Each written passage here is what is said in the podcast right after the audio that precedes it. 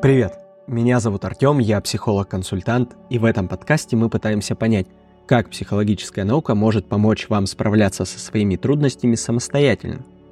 И сегодня, на мой взгляд, достаточно важный выпуск, потому что эта тема популярна, это во-первых, а во-вторых, вокруг нее ходит достаточно много мифов. Психосоматика — это слово, которое, на мой взгляд, сейчас у всех на слуху. Многие знают, что это такое, и даже пытаются найти какие-то психосоматические симптомы у себя. Яндекс говорит, что в месяц по слову психосоматика делается 474 тысячи запросов. На мой взгляд, это какая-то просто огромная цифра. А самый популярный запрос вокруг этой темы – психосоматика у женщин и психосоматические боли. Мне стало интересно, а почему вообще в последнее время этот термин стал настолько популярным? И большинство людей в интернете считают, что его популяризировали блогеры-психологи. Они простым и понятным языком рассказывают, что такое психосоматика и как она в целом сказывается на жизни людей и что вообще с этим можно сделать. Например, если у вас болит э, шея, то это, скорее всего, невыраженная злость на какого-то близкого человека. Мы пока ставим под вопрос данное утверждение, но действительно, что термин психосоматика популяризировали именно блогеры-психологи, я с этим согласен. Если мы взглянем немножко обширнее на этот вопрос, то мы поймем, что в целом общество становится более гуманное, на мой взгляд, сейчас к людям стали относиться внимательнее, а человеческая жизнь ценится больше. Новейшее оборудование также к этому добавляется, которое позволяет сначала собрать какие-то мельчайшие изменения нашего организма, а затем еще и проанализировать. Например, если раньше вы приходили к врачу, он у вас ничего не находил и просто отправлял домой, думая, что в целом с вами ничего не происходит, то сейчас грамотный терапевт, который у вас ничего не найдет, но вы будете продолжать жаловаться на какие-то неприятные ощущения либо боль, он вас отправит к психологу, чтобы уже тот разбирался, а что именно с вами происходит. И дальше мы поймем, почему это достаточно логичный ход. И сегодня также я задал несколько вопросов своим знакомым, и вот первый из них. Что они знают о психосоматических заболеваниях? Психосоматика — это когда психическое какое-то проявление, окружающая среда и ее восприятие, оно влияет на физическое проявление человека. Что я знаю о психосоматике? Я знаю, что она у меня присутствует, что э, присутствуют у меня психосоматические заболевания, когда я сам себе начинаю додумывать болезни, начинаю искать признаки у себя. Это как, не знаю, покашляет рядом человек, я начинаю кашлять, хотя мне этого делать не хочется. Кажется, это наука, которая изучает связь как раз-таки психического состояния человека с его физическим состоянием. И порой проявление на теле человека в виде болей, в виде высыпаний, либо истощения организма является причиной каких-либо психологических заболеваний, расстройств и так далее. Вообще психосоматика, насколько я знаю, это направление психологии, но это на стыке психологии и медицины. Это связь психики и каких-то физических, а, буквально телесных реакций а чтобы вам было проще воспринимать информацию, я сразу озвучу задачи, которые поставил перед собой для этого выпуска. Во-первых, проследить историю изучения психосоматических заболеваний. Как всегда, обратимся к философам, затронем Древнюю Грецию и даже Библию. Скорее всего, у вас возникнет вопрос, а для чего нужно простому человеку, который просто хочет избавиться от неприятных ощущений, вообще в этом разбираться? На мой взгляд, это необходимо, чтобы развеять мифы, которые ходят вокруг этой темы.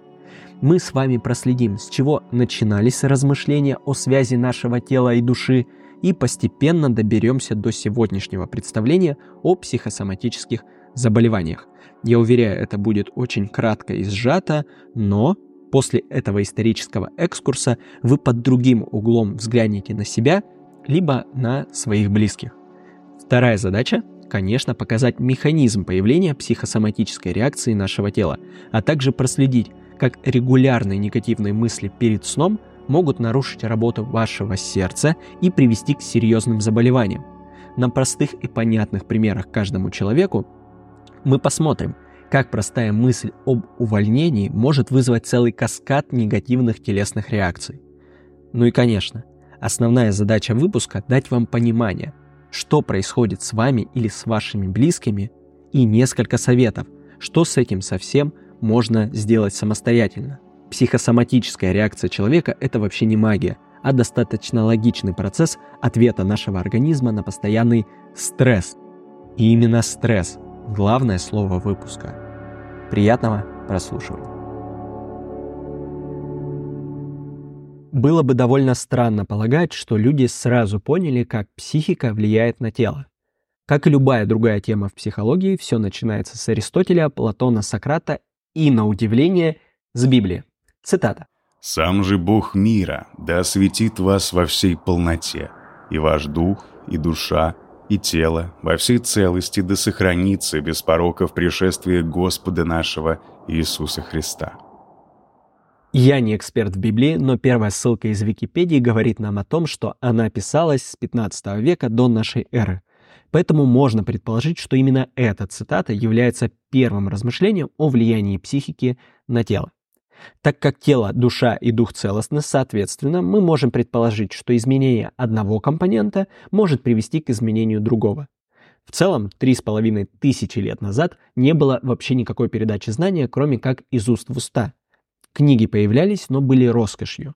Поэтому большинство людей ссылались на слухи, мифы и какие-то предания. И именно поэтому большинство здравомыслящих людей того времени поклонялись богу Ра, Перуну, Зевсу и другим приятным ребятам.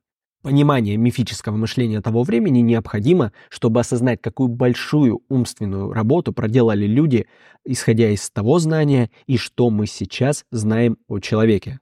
А тем временем я задал еще один вопрос своим знакомым. А психосоматика – это реальность или попросту выдумка? Я считаю, что психосоматика не выдумка, так как на личном примере могу сказать, что действительно реакции у тела есть при сильном стрессе, там часто можно, ну, говорят, и я не знаю, насколько это правда, э, что если ты сильно нервничаешь или стрессуешь, ты более уязвим каким-то там заболеваниям, э, типа простуды, например. Психосоматика не выдумка. На моем примере было несколько человек, которые как раз таки физически были нездоровы, и поправив психологическое свое здоровье, ну, свое состояние, они преобразились заметно. Одна девушка, которая была истощена, физически у нее был недостаток веса. Вот она проходила курс лечения в психологической клинике и впоследствии преобразилась. Я не считаю, что психосоматика — это выдумка, потому что неспроста есть синдром раздраженного кишечника.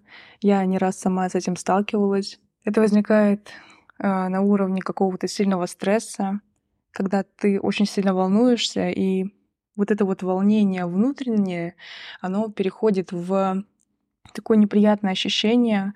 У тебя крутит живот, у тебя начинаются какие-то спазмы, После цитаты из Библии мы переносимся в IV век до нашей эры.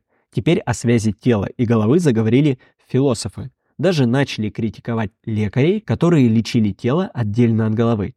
Диалог Платона «Хармит». Как не следует пытаться лечить глаза отдельно от головы и голову отдельно от тела, так не следует и лечить тело, не леча душу. И у эллинских врачей именно тогда бывают неудачи при лечении многих болезней, когда они не признают необходимости заботиться о целом. А между тем, если целое в плохом состоянии, то и часть не может быть в порядке. Потому-то и надо прежде всего и преимущественно лечить душу, если хочешь, чтобы и голова, и все остальное тело хорошо себя чувствовали. Обратите внимание, Платон в своих размышлениях ставит нашу душу на первое место. Чуть позже мы разберемся, прав он был или нет, а пока небольшой рецептик от психолога уже Платона, как же можно вылечить свою душу? Лечить же душу, дорогой мой, должно известными заклинаниями. Последние же представляют собой не что иное, как верные речи. От этих речей в душе укореняется рассудительность, а ее укоренение и присутствие облегчают внедрение здоровья и в области головы, и в области всего тела. Получается, еще в IV веке до нашей эры люди писали о неделимости тела и души. Но в наше время до сих пор есть люди, которые настаивают на том, что одна часть нашего тела в большей степени влияет на нашу жизнь, на наше поведение, на наши эмоции, а именно мозг. Забывая про надпочечники, щитовидную железу и просто банальные рецепторы, которые могут неверно передавать поступающую информацию в тот самый мозг. Кому интересно узнать обо всем поподробнее и почему ставить во главу угла мозг является ошибкой, рекомендую книгу «Биология поведения человека» Роберта Сапольских. А мы продолжаем. Можно ли сказать, что именно в этот момент зародилось психосоматическое направление в медицине? Конечно нет. Если поделить термин психосоматика, то мы получим душа и тело.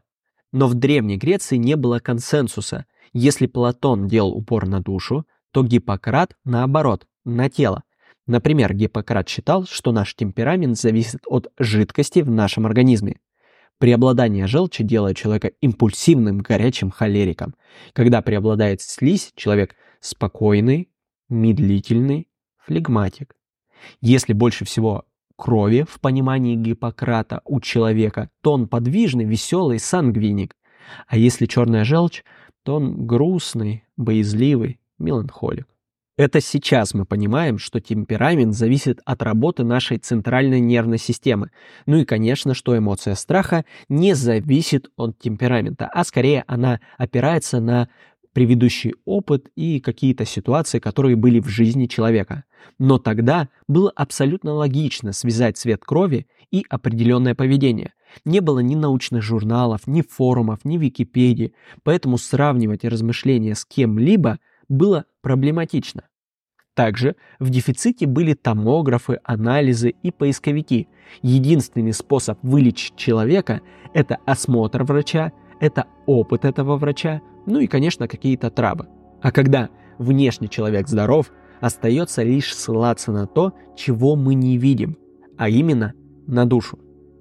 И все равно, конечно, предпочтение всегда отдавали именно телу – Хотя и были размышления о неделимости тела и души, но в конечном итоге опирались на тело, потому что его можно было наблюдать и исследовать.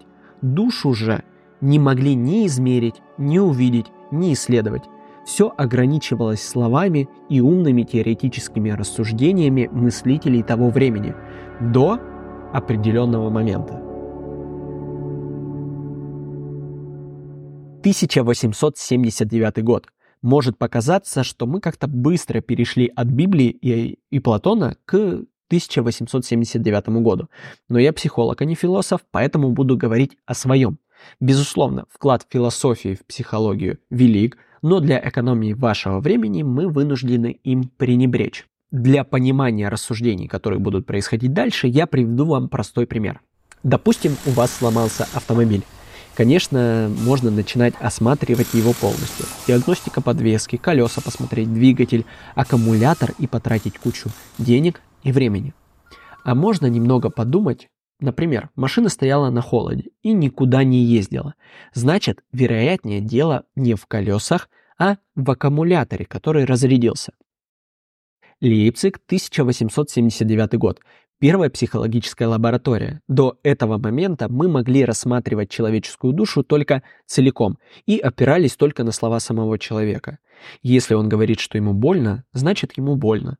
Но люди иногда обманывают или сами не понимают, чего хотят. Поэтому приходится иногда перепроверять их слова.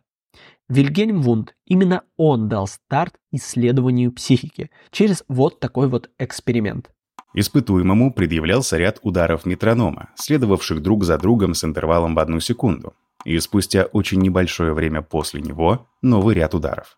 Испытуемый должен был по впечатлению сказать, одинаковы данные ряды или какой-либо из них длиннее. Если число ударов меньше восьми пар звуков тик-так, различие рядов замечается испытуемым. При большей величине испытуемый затрудняется ответить. Получается, Вунд начал разбирать нашу с вами машину на части, чтобы нам было проще справиться с поломкой и не тратить кучу денег и времени на поиски в ненужном месте. Теперь не нужно смотреть машину полностью. Можно разбирать ее на части и логическими выводами понять, а сломано-то вообще где. Сейчас мы знаем, что нашу психику можно поделить на 7 частей. Ощущение, восприятие, память, воображение, мышление, речь и внимание. И исходя из этих знаний, психолог начинает искать, а где именно поврежденный элемент. Но, как мы помним, психосоматика имеет две части. Первая – психика и второе – тело. Если Вун начал работать с первой частью, то что там происходило в исследовании нашего тела? Знакомьтесь, Иоганн Хайнрад. Считается, что именно он является автором термина «психосоматика». И вы удивитесь, но он также родом из Лейпцига. Он ставил во главу угла в заболеваниях именно психику, которая влияет на тело и таким образом вызывает заболевание. Так, причины туберкулеза, эпилепсии и рака он рассматривал как результат переживаний чувства злобы и стыда, а особенно сексуальных страданий. Но, безусловно, как всегда, было и противоположное мнение. Карл Якоби, психиатр, думал обратно и ввел понятие «соматопсихическое», то есть на душу влияет изменение нашего тела. Он приводил такой пример. Если вы упали с лошади и сильно ударились, душа становится злой – по причине болезни тела. И естественный резонный вопрос, а кто из них прав, Иоганн или Карл? Как всегда, правы оба. Как тело может влиять на психику, так и наоборот. И если с телом-то в принципе все понятно, у нас, например, из-за генетической поломки перестает вырабатываться определенный гормон, и жизнь становится тусклой, то как психика от обратного может влиять на наше тело?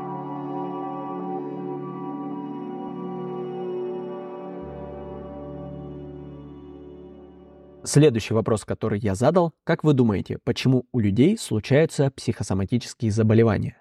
Это из-за недостатки, недостатка информации о своем психическом здоровье. Недостатки понимания того, что ну, там, со мной либо с человеком что-то не в порядке в данную секунду. И в какой-то степени откладывание вот этих проблем, либо непонимание, как их решить, э, которое перерастает как раз-таки в физическое заболевание.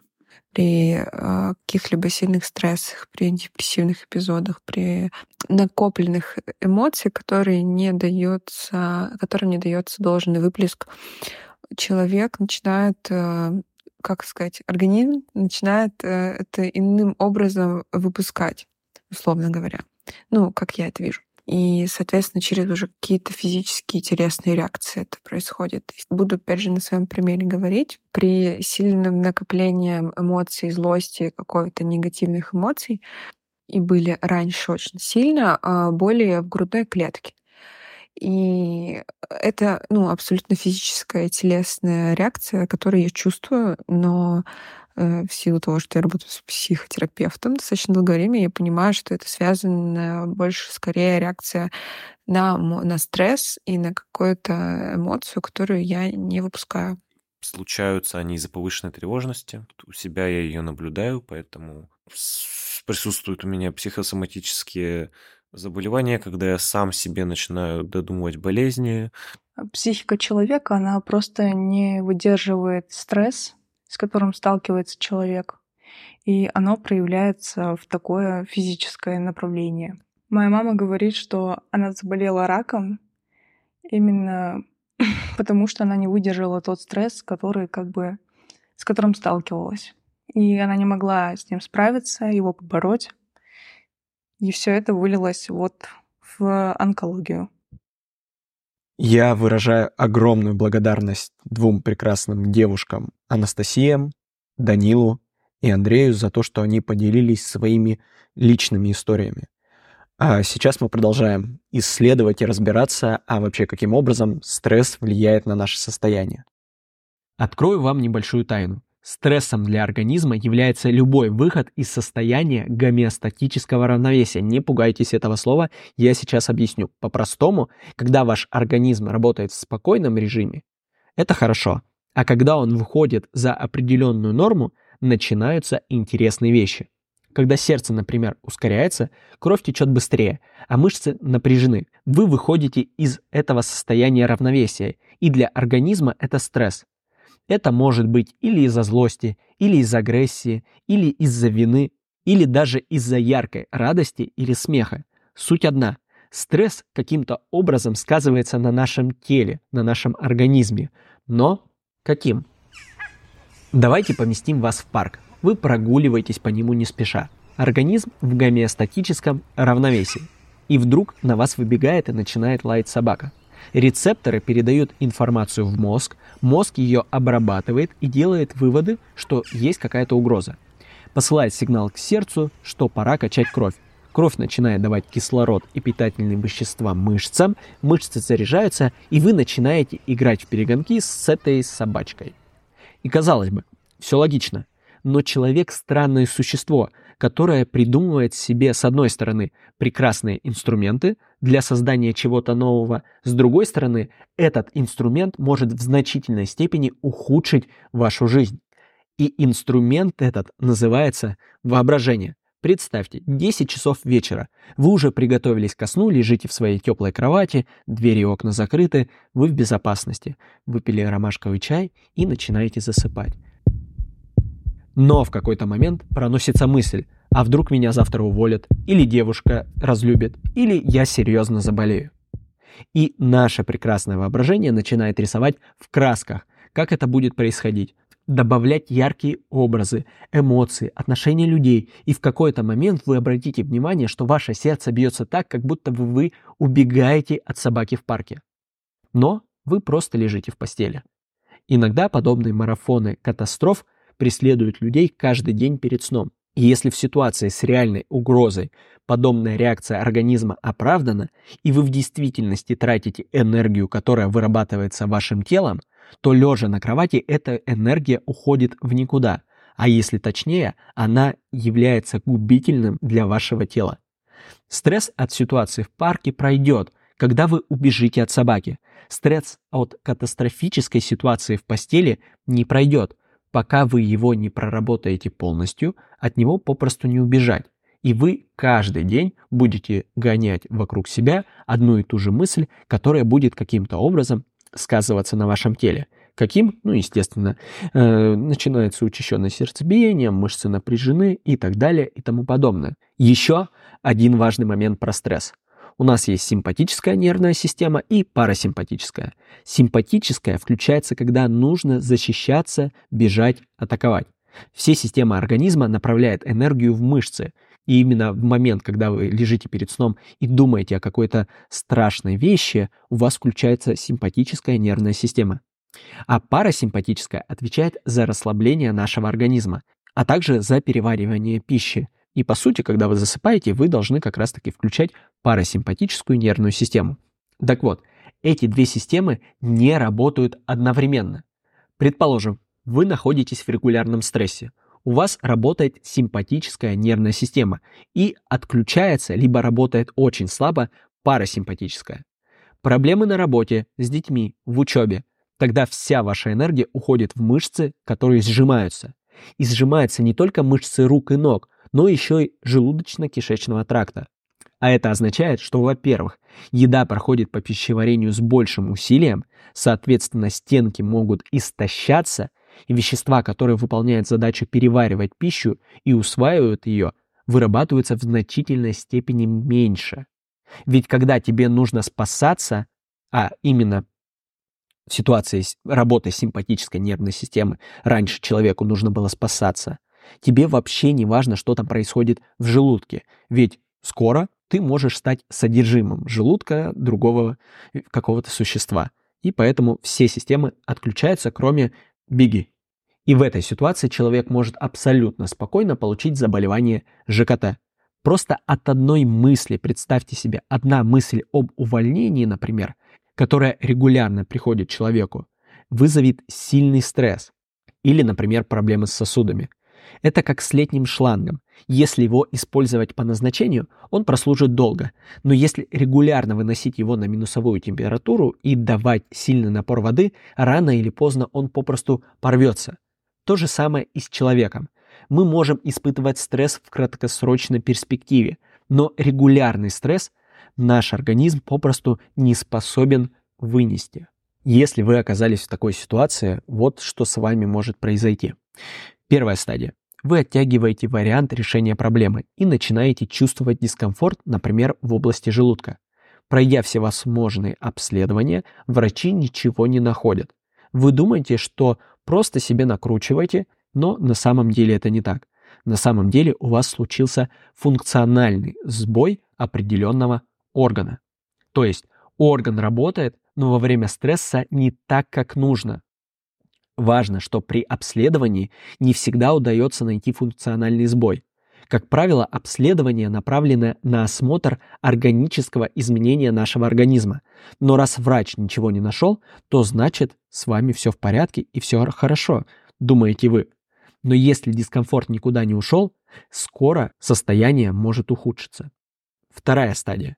Допустим, вы приняли свою боль, но через год она стала сильнее и добавились какие-то другие симптомы. Вы снова идете к врачу, и, о чудо, он находит органическое поражение и выписывает вам таблетки. Вы с облегчением идете и лечите. И кажется, все здорово. Но нет, если вы дошли до органического поражения органа, например, язва, то есть большой риск рецидива. Причем, если язва была вызвана вашими мыслями, воображением, стрессом, то таблетки вам помогут, но пока вы будете их принимать.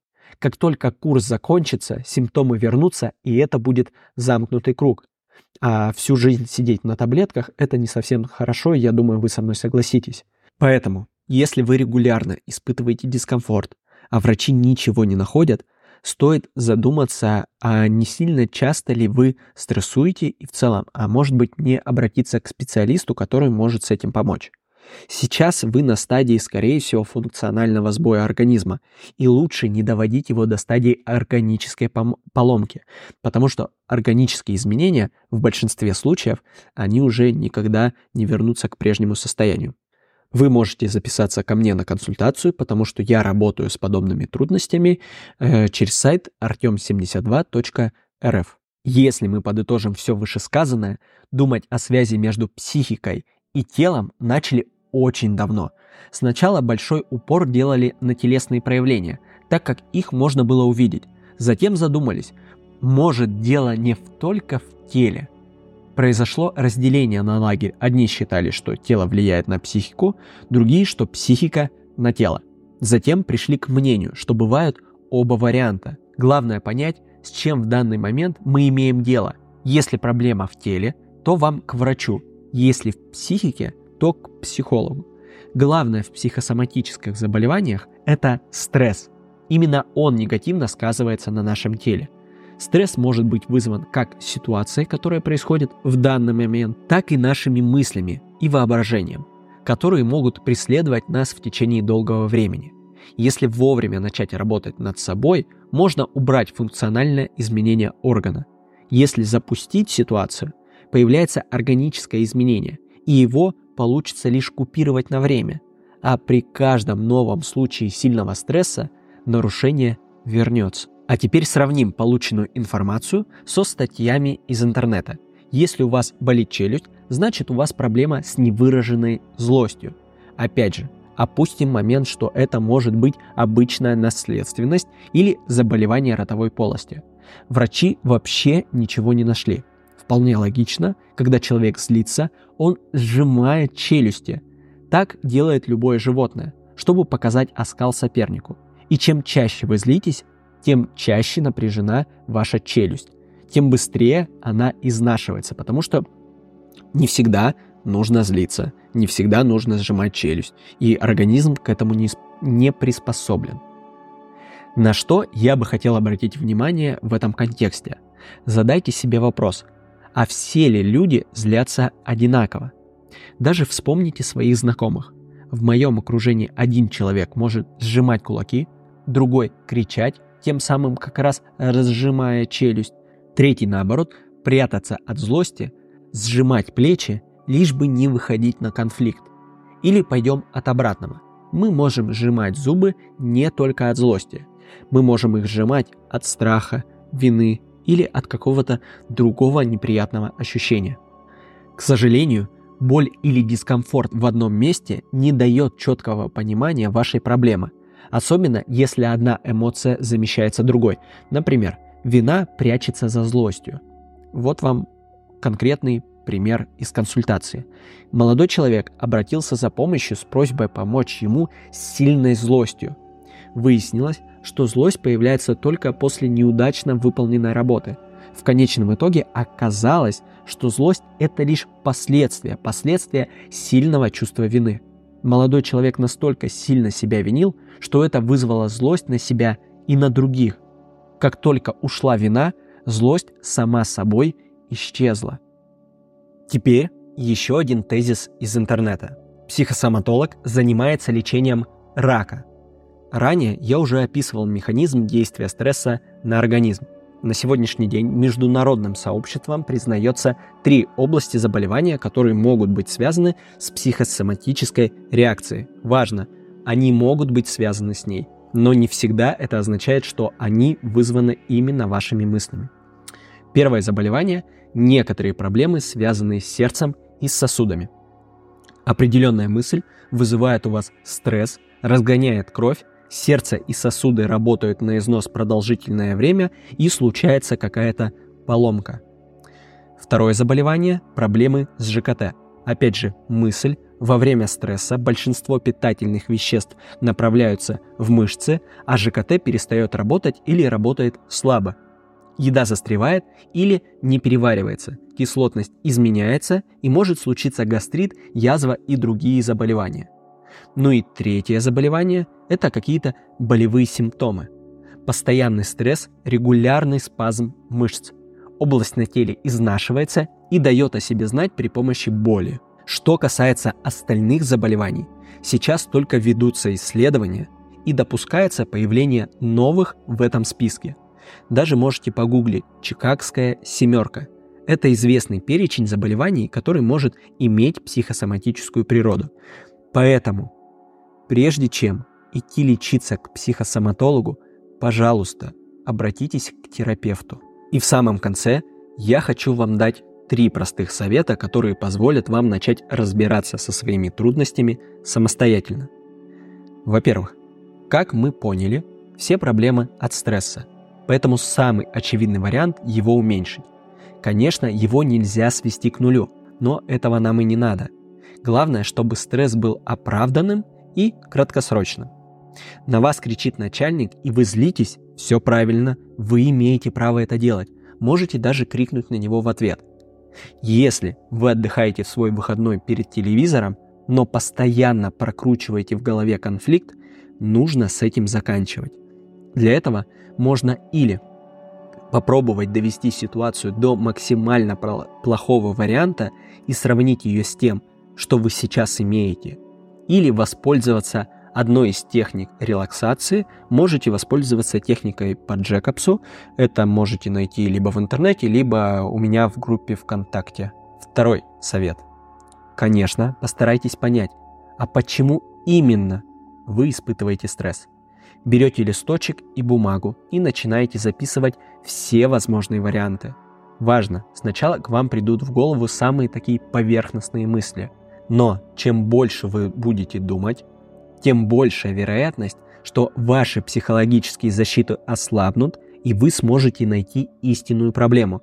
Важно, хорошим результатом будет считаться, если у вас вызовется какая-то яркая эмоция, например, вы не сможете прочитать э, написанное вслух, или даже когда подумаете об этом, вы не сможете это записать. Вот этот критерий будет говорить вам о том, что вы подбираетесь к какой-то самой сути проблемы, которая и мешает вам жить. Третий совет. Выясните, где в вашей жизни больше всего стресса и научитесь его снимать.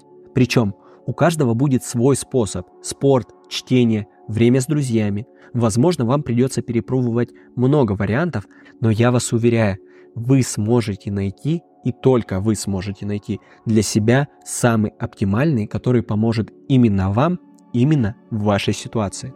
Единственное, прошу не использовать алкоголь и подобные способы. Они не помогают, они лишь усугубляют ситуацию, отодвигая решение ваших проблем на другую дату. Психосоматические заболевания – это телесная реакция организма на продолжительный стресс – Стресс может быть вызван внешними факторами, катастрофой, травмами, злыми кондукторами в автобусе, но зачастую стресс люди вызывают самостоятельно, катастрофическими мыслями и воображением.